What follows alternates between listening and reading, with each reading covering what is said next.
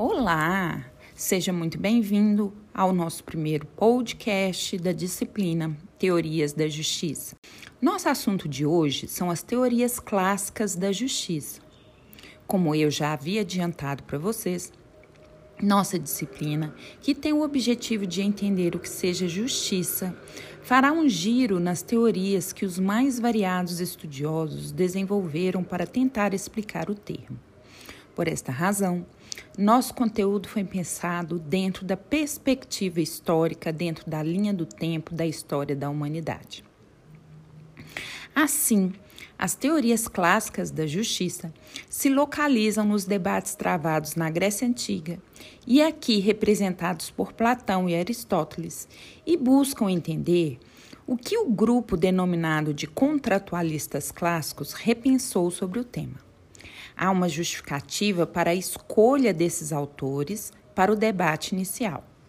Como já discutido no nosso primeiro encontro, o conceito de justiça que queremos enfrentar está intimamente ligado à ideia de equidade e, portanto, os debates devem partir de uma concepção mínima de Estado.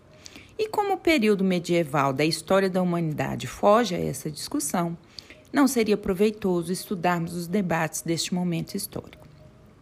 De forma que iniciamos nosso podcast com a Grécia Antiga o primeiro pensador a ser tratado será Platão. E para entendermos o que ele pensava sobre justiça, é necessário remeter aos seus escritos.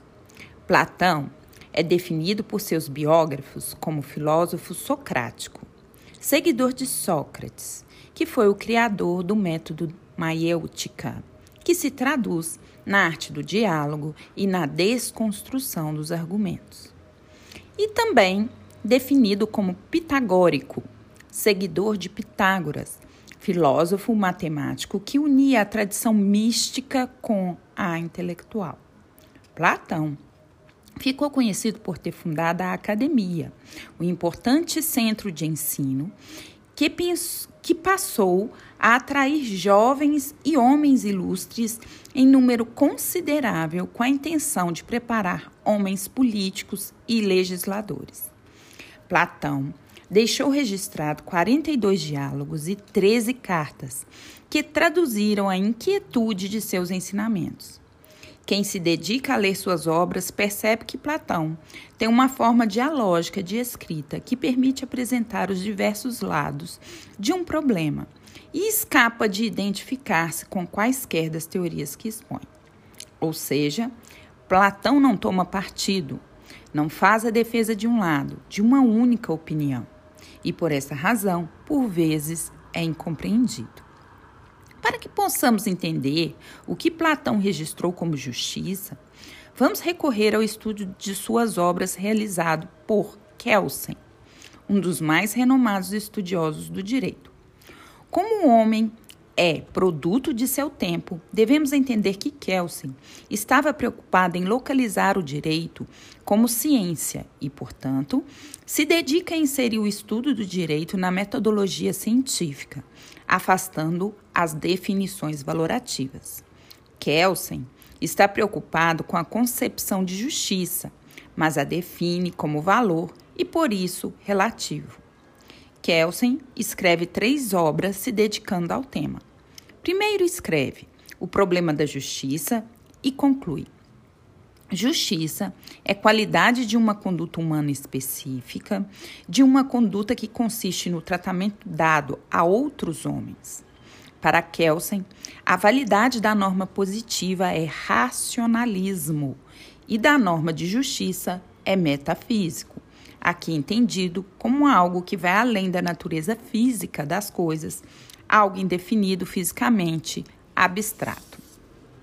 Em sequência, escreve o que é justiça e a define como uma característica possível, porém não necessária de uma ordem social. E, por fim, escreve a ilusão da justiça, estudo da filosofia social de Platão. E a partir deste filósofo, define justiça como uma retribuição. Kelsen reconhece Platão como a mais importante personalidade intelectual que tenha buscado a compreensão acerca do que se denomina justiça. Kelsen não concebe a justiça como algo pertencente ao direito, mas não afasta a concepção de que o direito positivo deva procurar ser justo. Justiça é uma tendência política e não científica. Portanto, será pelos olhos de Kelsen que vamos entender qual era a concepção de justiça em Platão. Platão, no diálogo Górgias, trava um debate sobre justiça e felicidade, utilizando a retórica, a arte do convencimento e da persuasão argumentativa, e desenvolve a ideia de punição. De acordo com a leitura, a felicidade só é encontrada quando os homens têm aceitação plena no além, espaço para onde vão as almas no pós-vida. Assim, a injustiça deve ser evitada por conta das consequências da punição que acarreta no além. Em outras palavras, a justiça deve ser exercida para evitar a punição divina. Quando Platão se dedica a escrever República e as Leis, obras em que propõe a construção de um sistema sociopolítico apto à realização da justiça, há uma relação entre a justiça e a retribuição do além. Para Platão, a justiça é boa e representa o cumprimento das tarefas de cada um, que, quando não cumpridas, o Estado deve penalizar o detrator, visto que a pena tem um caráter educativo. Platão ainda desenvolve a ideia de que a justiça, para ser realizável neste mundo, deve ter como intermediário o legislador e a legislação entre Deus e os homens. Mas para ele, só a justiça plena no além.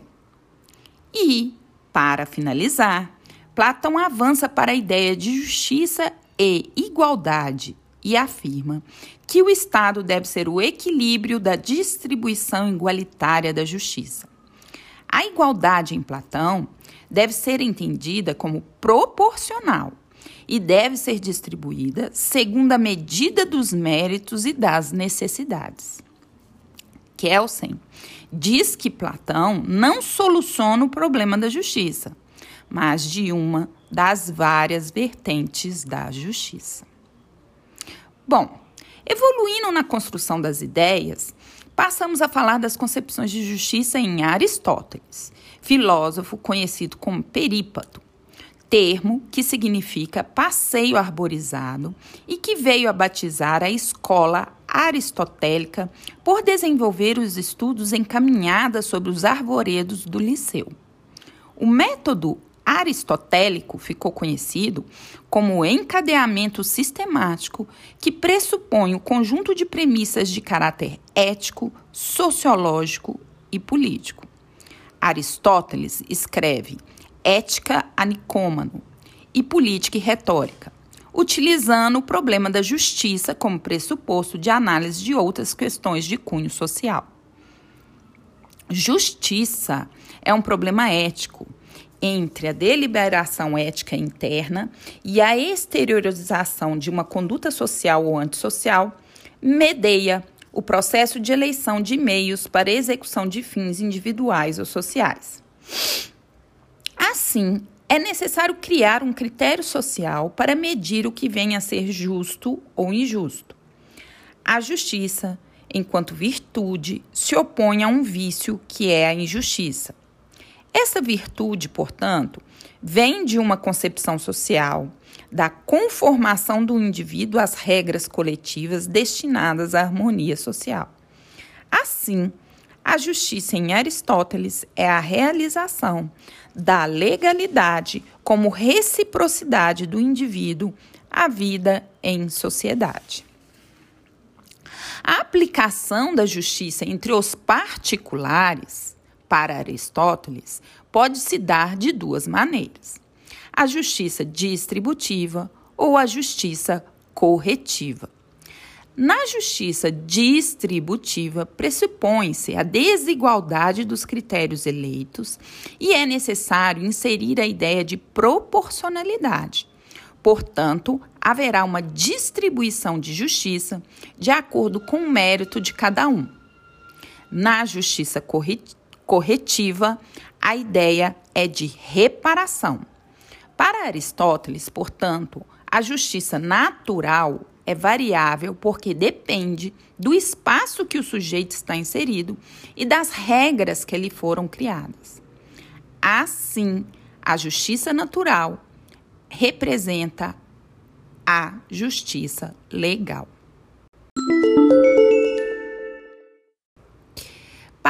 Passando agora para a análise das teorias da justiça, debatidas pelos contratualistas clássicos, é necessário entender o contexto histórico em que este debate se desenrolou. Estamos falando da passagem da Idade Média para a moderna, em que há um novo desenrolar no mundo político voltado para a criação dos Estados-nações liberais. Sabemos que a criação dos Estados-nações na Europa provoca uma nova esfera pública com uma intensa revolução no modo de ser dessas sociedades.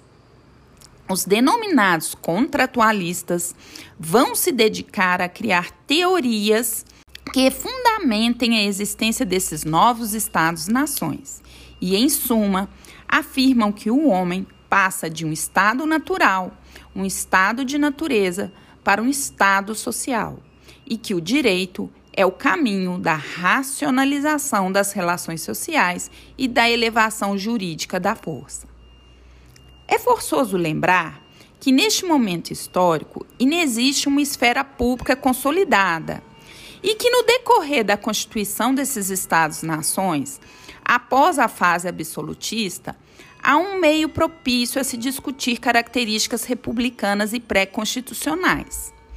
A ideia de contrato de um acordo social foge da concepção de imposição e dá a impressão de que há uma limitação deliberada de direitos em favor da conquista de outros. Portanto, o pacto social, em que os, os indivíduos livres aceitam o Estado como ente legítimo a criar regras sociais em favor de interesses comuns, representa o melhor caminho para evitar retrocessos ao estado de natureza do homem. Dois grandes nomes representam os contratualistas clássicos, Thomas Hobbes e John Locke. Ambos pensadores vivem em Inglaterra do século XVII, em que fatos históricos como a Petição dos Direitos de 1628 e a Declaração dos Direitos de 1689, documentos que foram utilizados como referências para a Constituição de 1787 dos Estados Unidos e para a Declaração dos Direitos do, do Homem e do Cidadão de 1789, colocavam limitação ao poder real. Hobbes, a partir de 1651, realiza a publicação das obras De Cive e Leviatã. E seus escritos demonstram a dicotomia entre o estado natural e o estado social, e tem por objetivo demonstrar os momentos anterior e posterior à formação do pacto social para a criação do Estado-nação. Hobbes afirma que no estado natural os homens vivem em excesso de liberdade e que tal situação gera inúmeros conflitos. Isto porque, não havendo bens em igual medida para todos, abre-se a possibilidade da ganância e da cobiça. As relações sociais são, então, pautadas pelo conflito, inimizade, um estado permanente de competição e desconfiança. Já no estado social, há um acordo de preservação entre homens que renunciam a certas liberdades em favor da pacificação social. A renúncia é equânime entre os homens para o estabelecimento do pacto e o seu devido cumprimento. O Estado-nação soberano, denominado por ele de Leviatã, teria um monopólio e império do direito, mas respeitando as prerrogativas naturais dos direitos individuais invioláveis. Assim, o justo e o injusto é o julgamento realizado através do acordo entre todos, e ao Estado-nação caberia o poder coercitivo para obrigar ao cumprimento das regras sociais. Já Locke revela em seus debates as reflexões políticas da época influenciadas pelo contratualismo, justnaturalismo e racionalismo cartesiano. Locke escreve dois tratados sobre o governo civil, afirmando o direito da sociedade em resistir aos arbítrios do monarca.